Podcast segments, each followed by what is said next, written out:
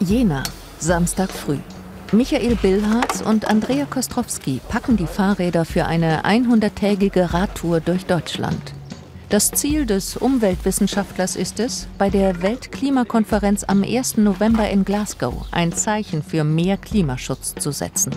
Die Idee, Tonnen CO2 vermeiden. Wir haben gesagt, wir gewinnen eine Million Menschen, die beim Klimaschutz noch eine Schippe obendrauf legen, die noch eine Tonne CO2 einsparen und bringen das als Signal nach Glasgow, damit auch die Staaten bei ihren Klimaschutzzielen noch eine Schippe obendrauf legen, noch einen Tick an Maßnahmen verschärfen, um die Chance zu haben, das Paris-Ziel überhaupt noch zu erreichen. Um diese eine Million CO2-Sparer zu gewinnen, besucht Michael Billharz auf seiner Sommertour rund 200 Städte und Gemeinden in ganz Deutschland. Er trifft sich mit Vertretern aus Bürgerschaft und Verwaltung und ringt ihnen die Wette ab, mit ihrer Stadt oder Gemeinde zusätzlich CO2 einzusparen. Pro 1000 Einwohner sind das 1,5 Tonnen. Michael Billharz beschäftigt sich wissenschaftlich mit nachhaltigem Konsum. Für die dreimonatige Reise durch Deutschland hat er sich beurlauben lassen. Ein echter Überzeugungstäter in Sachen Klimaschutz. Geboren ist er 1972 in Kenzingen, nahe Freiburg. Dort gründet er mit 16 eine Umwelt AG. Dann Studium in Regensburg. Seine Doktorarbeit schreibt er über Kernstrategien des nachhaltigen Konsums. Seit 2009 setzt er sein Engagement in Dessau beim Umweltbundesamt fort. Die Umweltthematik ist eine Überlebensfrage. Es geht um unsere Lebensgrundlagen, es geht um die Zukunft. Und als ich das verstanden habe als Jugendlicher, war mir klar, das ist mein Lebensthema. Da will ich einfach alles dazu beitragen, damit die Lösungen, die wir ja zuhauf haben, auch entsprechend umgesetzt werden und wir es schaffen, uns, unseren Kindern eine lebenswerte Zukunft auch zu erhalten und zu ermöglichen. Erste Station der heutigen Etappe Weimar. Hier hat sich Michael Billharz mit Vertretern der Stadt- und Umweltschutzverbänden verabredet. Es geht darum, die gewaltige Zahl von einer Million CO2-Sparern nun auf die überschaubarere Einheit Stadt zu übertragen. Für Weimar heißt das, knapp 1000 Menschen müssen bei der Klimawette mitmachen. Es gibt viele Ideen. Das Thema ist angekommen in der Gesellschaft, in der Politik, in der Industrie. Und die einzige Kunst ist, so nicht für jeden passt jede CO2-Spartipps-Liste sondern jeder hat unterschiedliche Voraussetzungen. Und da kennt sich Michael Billharz aus, denn das ist sein Forschungsgebiet. Der Einzelne hat nicht eine Möglichkeit, er hat nicht zwei, er hat drei Möglichkeiten, CO2 einzusparen, im großen Stile einzusparen. Das eine ist, bei sich CO2 einzusparen, möglichst durch Veränderung der Rahmenbedingungen im Alltag. Das zweite ist, heute schon klimaneutral zu leben durch Spenden für Klimaschutzprojekte und damit den eigenen CO2-Fußabdruck auszugleichen.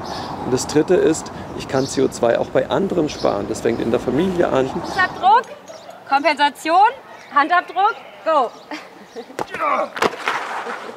Der Klimaschutzbeauftragte Tobias Kepler hat symbolisch die CO2-Tonne umgehauen. Weimar macht bei der Wette mit. Michael Billharz ist nicht naiv. Er weiß, dass sein Weg schwer ist. Drei Wochen später ist der Sonnenschein weg und er ist zwischen Günzburg und Ulm unterwegs. An der vielbefahrenen Straße wird eine der großen Bremsen bei der Klimawende deutlich sichtbar, der Individualverkehr. In der Zeit vor Corona stiegen die Zahl der Pkw und die jährliche Gesamtfahrleistung stetig an. Trotz besserer Technik sank der Verbrauch kaum spürbar. Zum Pkw-Verkehr gesellt sich der kräftig zunehmende Lastverkehr. Die nächste Klimabremse ist beim Wohnen zu finden. Allein die Heizungen blasen jedes Jahr 127 Millionen Tonnen CO2 in die Atmosphäre. Gut die Hälfte davon ließe sich einsparen, so Experten.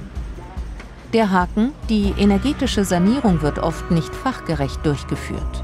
Die Bewohner kommen mit der Technik nicht klar oder leben einfach behaglicher.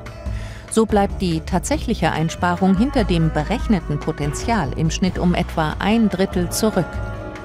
Die nächste Baustelle ist der Konsum. Wer viel konsumiert, der verursacht auch viel CO2. Daraus folgt, dass das Einsparpotenzial gerade bei den finanziell Starken besonders hoch ist. Eine Bremse ist auch die soziale Schieflage bei der Förderung klimafreundlicher Technologien. Denn gerade diejenigen, die viel konsumieren, profitieren besonders viel. Mal sind es gut 9000 Euro für das neue Elektroauto, mal ein günstiger Kredit für die Solaranlage. Wer kein Eigenheim besitzt und sich kein neues Auto leisten kann, geht dagegen leer aus. Wenn ich die Forschungsergebnisse anschaue, ist das alles andere als lustig, ist es oft frustrierend. Aber wenn ich beim Paddeln gegen den Strom aufhöre zu paddeln, dann geht es halt noch schneller zurück. Nach gut drei Wochen Station in Ulm. Bislang sind fast alle Gemeinden und Städte auf die Klimawette eingegangen. So auch hier. Ich freue mich, dass so viele Organisationen da sind. Die ist ja wirklich richtig schwer.